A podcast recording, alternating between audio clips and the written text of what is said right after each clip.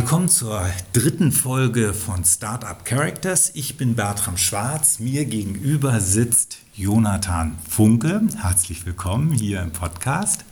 Schön, dass ich da sein darf. Gerne, ich freue mich. Wir haben ja so ein kleines Spiel über die verschiedenen Podcast-Folgen. Wir gehen die verschiedenen Persönlichkeitsmerkmale nach Ocean durch, die fünf.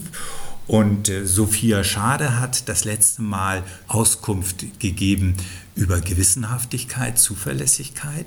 Und dann habe ich sie gefragt, was soll ich denn mal Jonathan fragen? Und dann hat sie gesagt, oh, sie würde gerne über Kompromissbereitschaft von dir was hören. Kurze Frage, bist du kompromissbereit?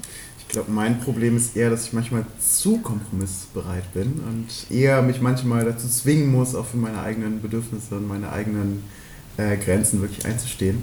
Ähm, ich glaube, ich habe so ein grundsätzliches, die grundsätzliche Einstellung, dass die Person schon das Richtige äh, sagen wird. Dann werden wir darüber nachher nochmal reden, wie äh, sinnvoll das bei deinem Unternehmen ist, mhm. zu kompromissbereit zu sein. So, eben als wir uns begrüßten, hast du noch schnell eine Zigarette geraucht vorher? Oder darf man darüber nicht reden? Doch, ne? ich glaube, es ist ein bekennender Raucher. Und wir reden jetzt ja gleich über Tip Me und du erklärst uns das kurz. Und es geht ja um Trinkgeld für diejenigen, die etwas produziert haben. Die Zigarette, die du eben geraucht hast, mhm. hätte man dafür ein Tip Me, ein Trinkgeld geben können? Äh, noch nicht. Ich weiß auch nicht, ob das genau die Industrie ist, auf die wir uns fokussieren sollten, aber rein theoretisch wäre das möglich. Ja. Aber die Tabakbauern werden doch auch nicht sonderlich gut bezahlt. Wir greifen schon etwas vor. Ist, äh, also, genau, ein kleiner Spoiler quasi. Wir haben, genau, wir haben jetzt schon äh, eine Perspektive eröffnet für diesen Podcast und machen jetzt unseren Elevator Pitch. Du hast das Wort für eine Minute und kannst erklären, was Tip Me ist. Wir steigen in den Fahrstuhl ein, es erklingt ein kleiner Ton, nach 30 Sekunden nochmal und dann nach einer Minute sind wir oben angekommen und äh, du steigst aus und dann wissen wir ganz genau, was es mit Tip Me auf sich hat. Es geht los. Die Idee von Tip Me ist eigentlich unglaublich simpel. Wir alle, wenn wir im Café sind, geben Trinkgeld an den Kellner. Und warum nicht eigentlich auch an die Person, die den Kaffee angebaut hat? Oder warum nicht auch an die Person, die mein T-Shirt genäht hat, meine Jeans und so weiter? Und Tipme macht genau das möglich. Wer Tipme benutzt und ein Trinkgeld gibt, weiß, dass 100% jeder einzelne Cent an die Menschen gehen, die das Ganze hergestellt haben. Wie genau funktioniert das? Wir haben eine Erweiterung für Online-Shops, die innerhalb von vier Wochen live gehen kann. Wir registrieren die einzelnen Arbeiter, die haben bei uns ein Profil und erhalten das Trinkgeld auf ihrem persönlichen Konto. Wenn sie ein Bankkonto haben, das Bankkonto. Wenn sie nur ein Handy haben, dann auf dem Handy. Und das Geschäftsmodell ist, dass die Marken uns dafür bezahlen, für das Marketing und das Branding, was wir schaffen. Jetzt mache ich mal so, wir sind oben angekommen. Ich habe das etwas freihändig gemacht, aber äh, du sollst ja auch erklären, was es ist. Du hast mir die, die nächste Frage schon vorweggenommen. Wie verdient ihr euer mhm. Geld? Also die Firmen zahlen euch für den Service. Warum? Weil wir tatsächlich beweisen können, dass Kunden durch TipMe öfter wiederkommen. Und das ist ganz, ganz essentiell für jedes Modeunternehmen, man kann ganz viel Geld auf Social Media Plattformen lassen, um neue Kunden zu gewinnen, aber natürlich viel, viel sinnvoller ist es, die, die man schon einmal hat, zu behalten, die zu Fans zu machen, die von der eigenen Mission, von der eigenen Marke zu überzeugen und dabei hilft TipMe halt wirklich signifikant und durch, für diese Kundenbindung bezahlen sie Geld.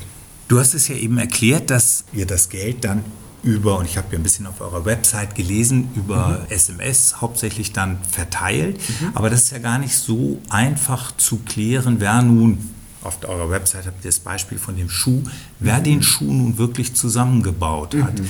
Wie könnt ihr sicherstellen, dass das Geld, wenn ich den Schuh gekauft habe, bei dem ankommt, der den Schuh auch wirklich produziert hat? Ja, das ist tatsächlich genauso komplex, wie es klingt. Da haben wir sehr, sehr viel Zeit investiert, dafür ein System zu schaffen. Mm, und letztendlich, was wir entwickelt haben, ist eine Softwarelösung in-house, wo jeder einzelne Arbeiter, jede einzelne Arbeiterin ein Profil hat. Und da haben wir alle essentiellen Daten von dieser Person drin, den Namen, die Adresse, die Bankverbindung, was die Person mit dem Trinkgeld machen will, wie viel sie schon bekommen hat, wie viel sie noch bekommt. Was wir dann machen ist, genau wie im Café, gibt es eine Trinkgeldkasse, wo das Trinkgeld für die gesamte Belegschaft gesammelt wird und dann aufgeteilt fair unter den einzelnen ArbeiterInnen. Genau. Wer ein bisschen in der Gastronomie mal gearbeitet hat, weiß, dass es da ganz schön Ärger geben kann mit Aufteilung von Trinkgeld. Wer sagt denn vor Ort, der kriegt so viel, der kriegt so viel, der kriegt so viel? Mhm. Ja, super guter Punkt. Deswegen haben wir uns direkt von Anfang an jemanden mit ganz viel äh, Erfahrung aus der Entwicklungszusammenarbeit ins Team geholt. Die liebe Helen hat Peace and Security Studies studiert, um damit wir von Anfang an Systeme entwickeln, die den lokalen Leuten gemeinsam entwickelt werden Long story short, die Arbeiter können selbst entscheiden, wird das Trinkgeld anteilig an den Stunden verteilt oder bekommt jeder einfach denselben Anteil. So, wir wollen ja, obwohl mich das wahnsinnig interessieren wird, und wir kommen natürlich immer wieder mal auf TipMe zurück. Aber wir wollen ja hauptsächlich über den Menschen, also über dich sprechen als Unternehmer. Du bist nicht alleine, du hast noch ein Team. Helen hast du eben schon kurz vorgestellt. Magst du dein Team fairerweise einmal auch vorstellen? Mhm. Ich, find, ich bin unglaublich stolz auf mein Team, weil wir so unglaublich bunt sind. Also wir haben alle komplett unterschiedliche Hintergründe. Ich habe nachhaltige Wirtschaft studiert. Helen, wie gesagt, kommt eigentlich aus der Entwicklungszusammenarbeit, hat lange in Slums in Lateinamerika gearbeitet, dort Schulen aufgebaut. Robin ist, hat seinen Hintergrund im Supply Chain Management. Das heißt, er hat mit Ford global Teile gesourced für die Autos. Oliver hat erfolgreich sein erstes Startup in den Sand gesetzt und sehr gut. Äh, genau muss muss dabei gewesen sein und ist ein wirklich unglaublich talentierter Programmierer, egal was man von dem sagt. Entweder er kann es innerhalb von einer Woche bauen oder er hat es schon gebaut. Und Renan ist der Brasilianer in unserem Team, hat ein Mikrokredit-Startup in äh, Lateinamerika aufgebaut, wo Leute in ganz, ganz entlegenen Regionen mit ein paar hundert Euro sich ihr eigenes Unternehmen aufbauen können, dann den Kredit wieder zurückzahlen. Auch das komplette Budget von einem Bundesstaat von Brasilien für den Bildungssektor geleitet. Und Donnerwetter. Jetzt macht er halt dieses Trinkgeld ja. mit uns. Ist es denn dein erstes Startup? Ja, ja. und nein. Was heißt das? Erstmal einen Schluck Wasser trinken. Erstmal einen Schluck Wasser. Ich hatte das Glück, dass ich mit meinem Vater immer sehr, sehr eng irgendwie über Projekte sprechen konnte, die wir uns überlegt haben, um die Welt besser zu machen. Und das dann nicht nur bei Gesprächen blieb, sondern er das oft auch sehr, sehr ernst genommen hat. Ganz konkret war ich vier oder fünf habe zum ersten Mal den Slogan nur für Erwachsene von einem Radio hier in Berlin gehört und fand das unglaublich unfair. Nur für Erwachsene. Ich bin vier oder fünf. Ich möchte auch dieses Radio hören. Für alle Nicht-Berliner, das ist Radio 1. Ja, to äh, toller, toller Radiosender. To äh, toller Radiosender, deswegen war ich umso trauriger, dass ich den nicht hören darf. Und meinte dann, komm Papa, wir ärgern die zurück. Wir gründen unser eigenes Radio. Das ist nur für Kinder und dann dürfen die das nicht hören. Und dann fand die Idee aber eigentlich gar nicht so schlecht, weil zu dem Zeitpunkt gab es tatsächlich kein richtiges Radio für Kinder. Er hat auch vorher in den Medien gearbeitet und dachte, warum nicht? dann haben wir zusammen Kinderradio gegründet. Das gibt es auch bis heute noch. Und das wird im Netz ausgestrahlt? Komm, genau. wir machen ein bisschen Werbung. Wie heißt das? Genau, Radiojo, auch mit Jonathan quasi im Namen. Radiojo.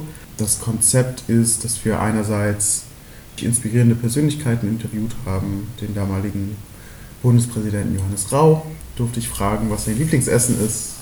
Currywurst, ja? Currywurst mit Pommes. Oh. äh, wie es sich für einen Präsidenten gehört. Kein Veganer. Nee. Aber auch ganz, ganz ähm, tolle, inspirierende Menschen wie Jane Goodall, die Affenforscherin, die als erste herausgefunden hat, dass die auch äh, Werkzeuge benutzen Aktivisten, die für die Rechte von Indigenen in äh, Nordamerika und Alaska ein. Also ich merke schon, ich rede mit einem Gutmensch. Ja, so, das, das das, ich glaube, das kann man so sagen. ja, das ist, äh, das ist ja ein Wort mit Ecken und Kanten, wenn, wenn das dann erstmal ausgesprochen ist. Mhm. Du stellst dich selber dar, ich zitiere mal, mein Fokus ist dabei stets dem Einzelnen einen Resonanzraum zu schaffen, in dem abstrakte globale Probleme eine direkte alltagstaugliche Handlungsmöglichkeit bekommen. In diesen Räumen kann jeder Einzelne von uns merken, wie seine Handlungen effektiv und direkt einen Unterschied in der Welt machen. Boah. Das musst du jetzt nochmal erklären. Also, wer bist du? Masterarbeit. Ne? Ja. Schlimm. Wenn du das so in deiner Sprecherstimme vorliest, klingt das so ganz schlimm hochtrabend. Alles, was ich sagen wollte, ist, dass ich das Gefühl habe, dass viele von uns sich schwer tun, nicht an den globalen Problemen zu verzweifeln. Dass es super viele Probleme gibt, ob es jetzt globale Ungleichheit ist oder der Klimawandel oder tausend andere Sachen. Es gibt ja leider genug davon. Und es super einfach ist, daran zu verzweifeln. Dann als Reaktion entweder nicht zu machen, weil es ein zu großes Problem ist, oder es komplett zu ignorieren, weil es ein zu großes Problem ist. Und dass ich die Aufgabe von Sozialunternehmen darin sehe, den einzelnen Menschen eine Möglichkeit zu geben, dieses Problem auf eine verständliche Weise runterzubrechen, sodass jeder von uns Teil der Lösung sein kann. Dass man nicht mehr darüber nachdenkt, oh mein Gott, es gibt so und so viele Millionen hungernde Menschen auf der Welt, sondern ich kann hier und jetzt mit dieser kleinen Tätigkeit einen Unterschied machen. Wenn jeder das von uns tut, dann ist das Problem gelöst. Tu mir bitte den Gefallen. Ich habe deine Rede vor der TEDx gesehen, äh, das Video, und da hast du erzählt, wie du auf die Idee gekommen bist, als in Berlin hier der Primark aufgemacht hat. Magst du uns die Geschichte mal erzählen? Natürlich, sehr gerne. Machst du das allererste, das zweite Mal? Nein, ich weiß, das hast du schon häufig erzählt. Aber ja, aber es ist, doch, es ist halt, ähm, ich finde das super wichtig zu erzählen, wo eine Idee herkommt, wenn man dann auch versteht, ja, was einen motiviert. Genau, das war eine Demonstration gegen den ersten Primark hier in Berlin. Das war eigentlich Zufall, dass ich da überhaupt hingegangen bin, weil ein sehr guter Freund mich quasi gezwungen hat mitzukommen. Ich war eigentlich, eigentlich anders verplant das war wirklich ein Sinnbild für das, was ich hier äh, geschrieben habe, weil auf der einen Seite hattest du halt die normalen Menschen, die einfach nur ein blödes T-Shirt kaufen wollten und äh, froh waren, dass es hier günstig ist und große, abstrakte, globale Probleme wie jetzt die ungleiche Ressourcenverteilung zwischen globalem Süden und globalem Norden jetzt nicht so direkt äh, als was gesehen haben, wo sie einen Unterschied machen könnten. Und auf der anderen Seite hattest du eben die komplett frustrierten Gutmenschen, die wie ich mit langen Haaren und Gitarren und selbstgemachten Kostümen und äh, Flyern auf der anderen Seite standen und halt nicht verstanden haben, wie man so ignorant und einfach diese T-Shirts kaufen kann, die weniger kosten als eine Tasse Kaffee. Was ich dann mit meinem guten Freund gemacht habe, ist, dass wir gemeinsam auf diese Menschen zugegangen sind und einfach mal gefragt haben, wieso sie denn hier einkaufen. Und einerseits war es für viele einfach finanziell nicht unbedingt möglich, woanders einzukaufen. Und andererseits war den allermeisten überhaupt nicht bewusst, dass Menschen unsere Kleidung machen. Also was wir ganz, ganz oft gehört haben, ist, ich dachte, das fällt irgendwie aus einer Maschine. Oder ich habe mir noch nie darüber Gedanken gemacht. Das heißt, dass diese Verknüpfung hinter jedem Produkt, was ich konsumiere, ob es ein Kaffee am Morgen ist oder das T-Shirt, das ich einkaufe, ähm, dass da immer ein Mensch und eine menschliche Geschichte hinterstecken und dass die Art, wie wir einkaufen, diese menschlichen Geschichten mitschreibt. Diese, diese Verknüpfung war gar nicht da. Und ich habe Flyer verteilt von äh, Oxfam und auf diesen Flyern stand eben, dass nur 3% von dem, was wir für ein T-Shirt bezahlen, eigentlich. Also 3%? Genau. Also wenn ein T-Shirt 5 Euro kostet, kommt, weiß ich nicht, 15 Cent, habe ich das eben richtig ausgerechnet, dann. Und die anderen 4,85, ich habe hoffentlich richtig gerechnet, die bleiben auf der Strecke. Ganz genau.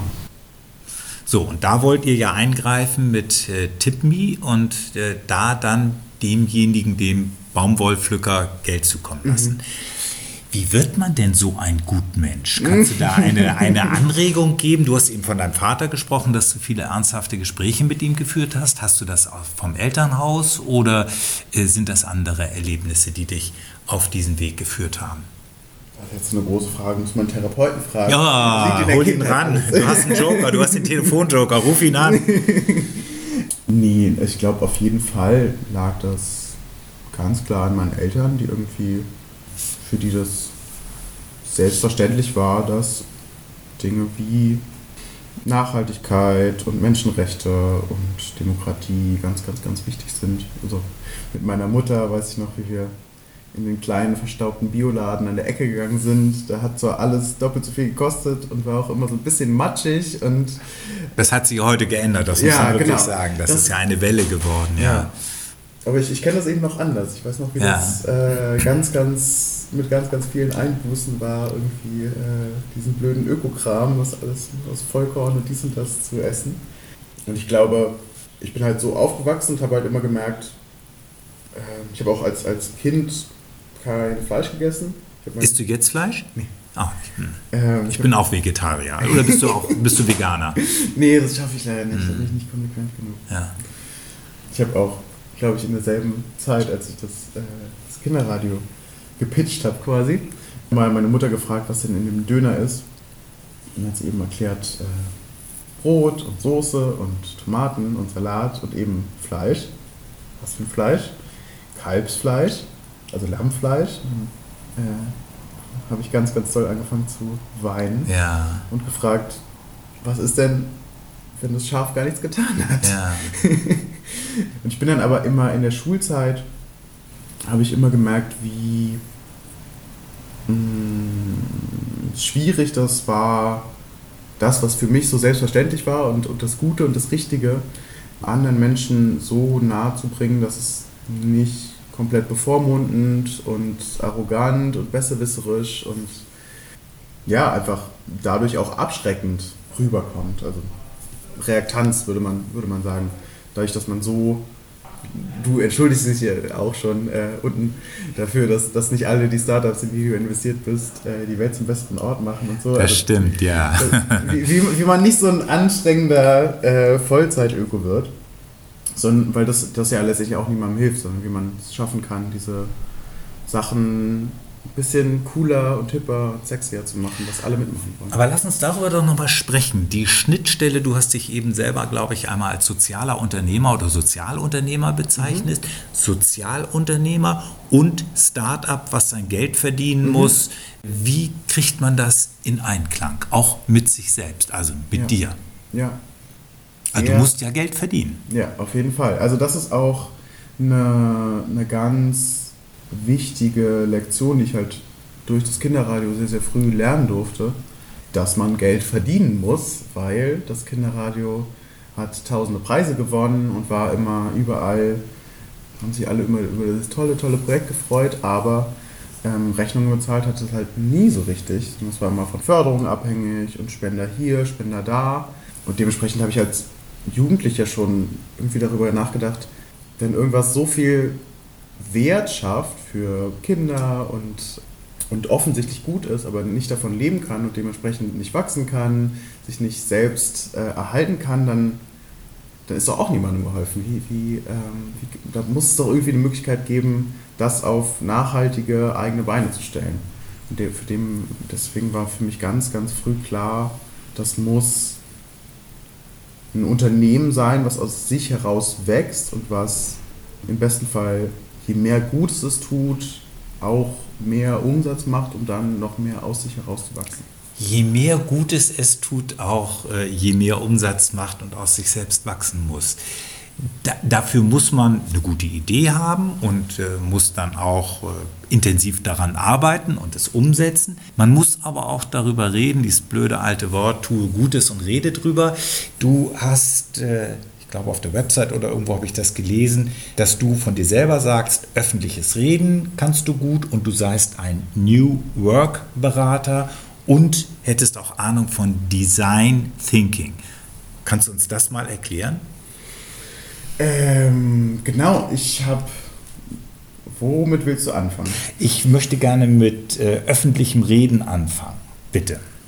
Und mit den vielen Preisen, die du bekommen hast. und die Preisverleihung, wo du dann Danke sagen musst. Ja, also ähm, ich glaube, das geht auch wieder zurück auf das Kinderradio tatsächlich, weil ich halt dann Mir als alten Radiomann tust du ja einen großen Gefallen, wenn du auf Radio zurückkommst. Also gerne weiter so. Ich glaube, da war ich, was, 13 oder 14? Dann konnte mein Vater nicht auf eine Konferenz gehen und meinte dann, ja, aber irgendjemand muss ja hingehen. Jonathan, hast du nicht Lust? Mhm. Und hat mir dann zwei Flüge hin und zurück nach Malaysia gebucht, uh. wo ich dann auf einer Konferenz mit irgendwie tausend wichtigen Medienmenschen aus der ganzen Welt das ganze Projekt vorstellen sollte. Äh, musste dann meine Klassenlehrerin fragen, ob das auch in Ordnung ist, wenn ich eine Woche weg bin. Genau, deswegen öffentliches Reden habe ich halt. Äh Und hast du in Malaysia die Rede für deinen Vater gehalten?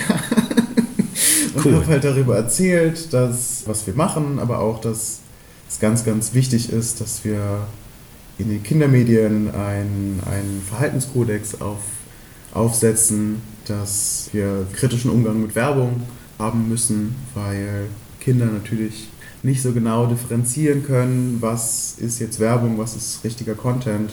Genau. Also das ist ja schon eine ganze Menge Sendungsbewusstsein. Allein Radio und dann diese, diese Rede. Und ich habe ja ein paar Reden von dir gehört, die man im Netz abrufen kann. Mhm. Was ist denn ein New Work Berater? Das ist auch schon, du oh. hier wieder Sachen aus, für die ich mich alles ein bisschen schämen muss. Herrlich. genau, bevor ich mit TipMe mich dem Vollzeit gewidmet habe, hatte ich so verschiedene Projekte, die gleichzeitig gelaufen sind. Und eins von dem war äh, ein New Work Startup, also letztendlich eine, eine, Initiative, die sich damit beschäftigt hat, wie können wir anders arbeiten. Der Name war Stadt, Land, Flow, äh, von meiner damaligen Freundin, der Titel. Und die Idee war, dass wir eben nicht den ganzen Tag nur vorm Computer sitzen, den ganzen Tag auf den Bildschirm starren, ist nicht gut für den Kopf, ist nicht gut für die Augen, ist nicht gut für den Rücken, sondern eine gesunde Balance finden zwischen Büroarbeit und Arbeit auf dem Land. Das heißt, äh, auch mal eine Bauernhof arbeiten und eine Biokarotte aus dem Boden holen oder einen Tisch schreinern oder ähm, ich habe in der Zeit New Work Startup gearbeitet und nebenbei Brot gebacken in, in einer Bäckerei hier in Kreuzberg. Genau, weil ich einfach super, super wichtig finde, dass man auch mal die Früchte seiner Arbeit in den Händen halten kann und nicht nur eine PowerPoint-Präsentation am Ende des Tages hat, Genau, und da, da war ich quasi New Work-Berater. Ich erlöse dich und erlasse dir Design Thinking. Das äh, könnt ihr dann im Internet nachlesen, ja. wer nicht weiß, was das ist. Und äh, hab so die Frage, wenn ich dir so zuhöre, bist du ein sanfter Revolutionär? Oh Gott. Du, du und deine großen Worte immer. Ich bin nicht so der Fan von Revolutionen, muss ich sagen, weil ich als Teenager mich irgendwie viel damit beschäftigt habe, was irgendwie. Ich habe damals von meinem Ethiklehrer die Biografie von Che Guevara bekommen. Er meinte, du bist doch so ein, so ein Gutmensch, gefällt dir das? Hat er schon damals gesagt? Hat er schon ah, okay, damals okay, gesagt, okay. was? Also siebte, achte Klasse. Das Kapital gelesen und mit, mit äh, 14, 15 über den Weltkommunismus nachgedacht. Aber da ist mir irgendwie immer aufgefallen, dass das nie so gut funktioniert hat.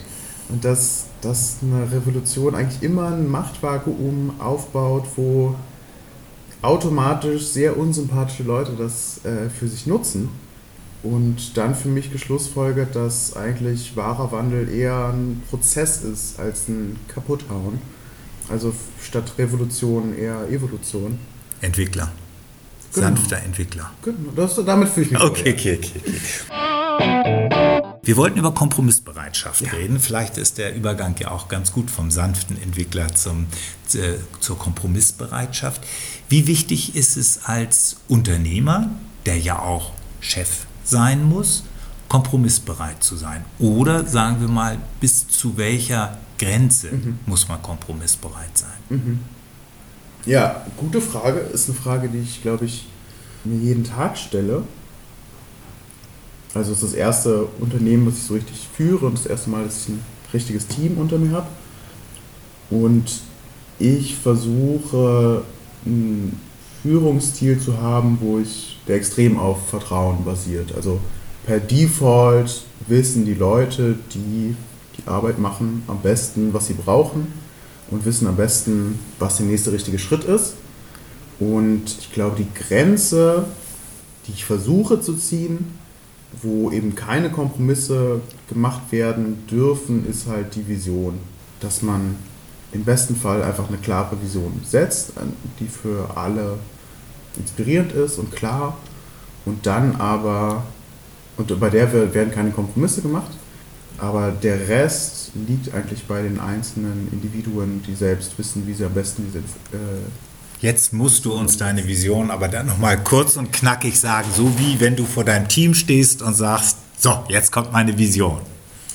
Ja, äh, also letztendlich ist unsere Vision äh, eine Welt, in der faire Produkte selbstverständlich sind und in der es das neue Normal ist, dass Menschen, die unsere T-Shirts gemacht haben, davon leben können in der es nicht komplizierter ist, ein äh, oder doppelt so teuer ist, ein T-Shirt zu kaufen, was äh, grundsätzliche Menschenrechte, nichts, nichts Verrücktes, Kompliziertes, nur einfach grundsätzliche Menschenrechte, einen Lohn, von dem man leben kann, als Standard hat.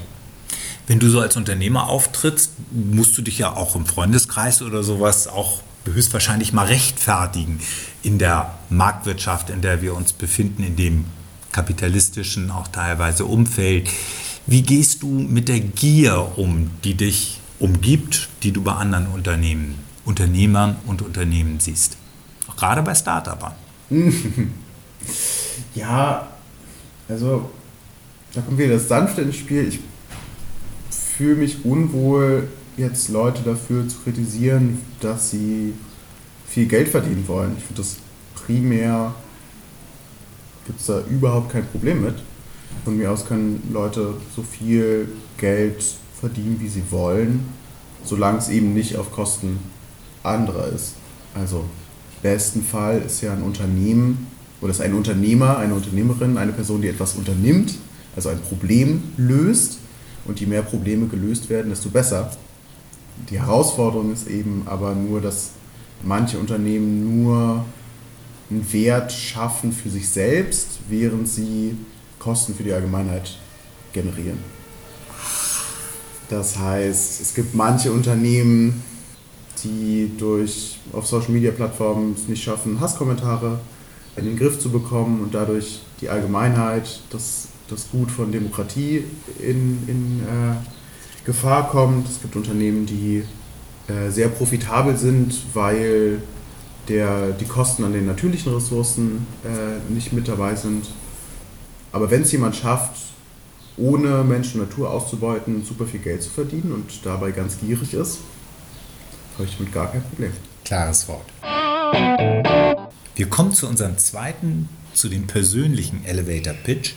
Und zwar geht es wieder eine Minute und die Frage oder die beiden Fragen sind, was genau ist deine Aufgabe bei TipMe und warum bist du genau der Richtige dafür. Du kannst dir die Minute einrichten, wie du willst und es geht jetzt los. Nach 30 Sekunden gibt es wieder einen kleinen Kling. Ich bin bei TipMe verantwortlich für Sales, Marketing, HR, das generelle Management eigentlich. Bin eigentlich die Schnittstelle zwischen den verschiedenen Bereichen, die wir haben. Und warum bin ich der Richtige, das zu machen? Ich glaube, weil ich der Einzige bin, der es macht. Ich würde nicht sagen, dass ich besonders talentiert bin in irgendwas Speziellem. Ich glaube, was ich sehr gut kann, ist schnell zu lernen, mich schnell in Sachen einzuarbeiten, mich sehr, sehr gut in neue Situationen reinzudenken, ähm, Kompromisse zu finden. Da haben wir es. Genau. Und denke einfach nur die, die Motivation und den Gedanken den Hirnschmalz nicht überall reinstecke. Das ist vielleicht das, was mich qualifiziert.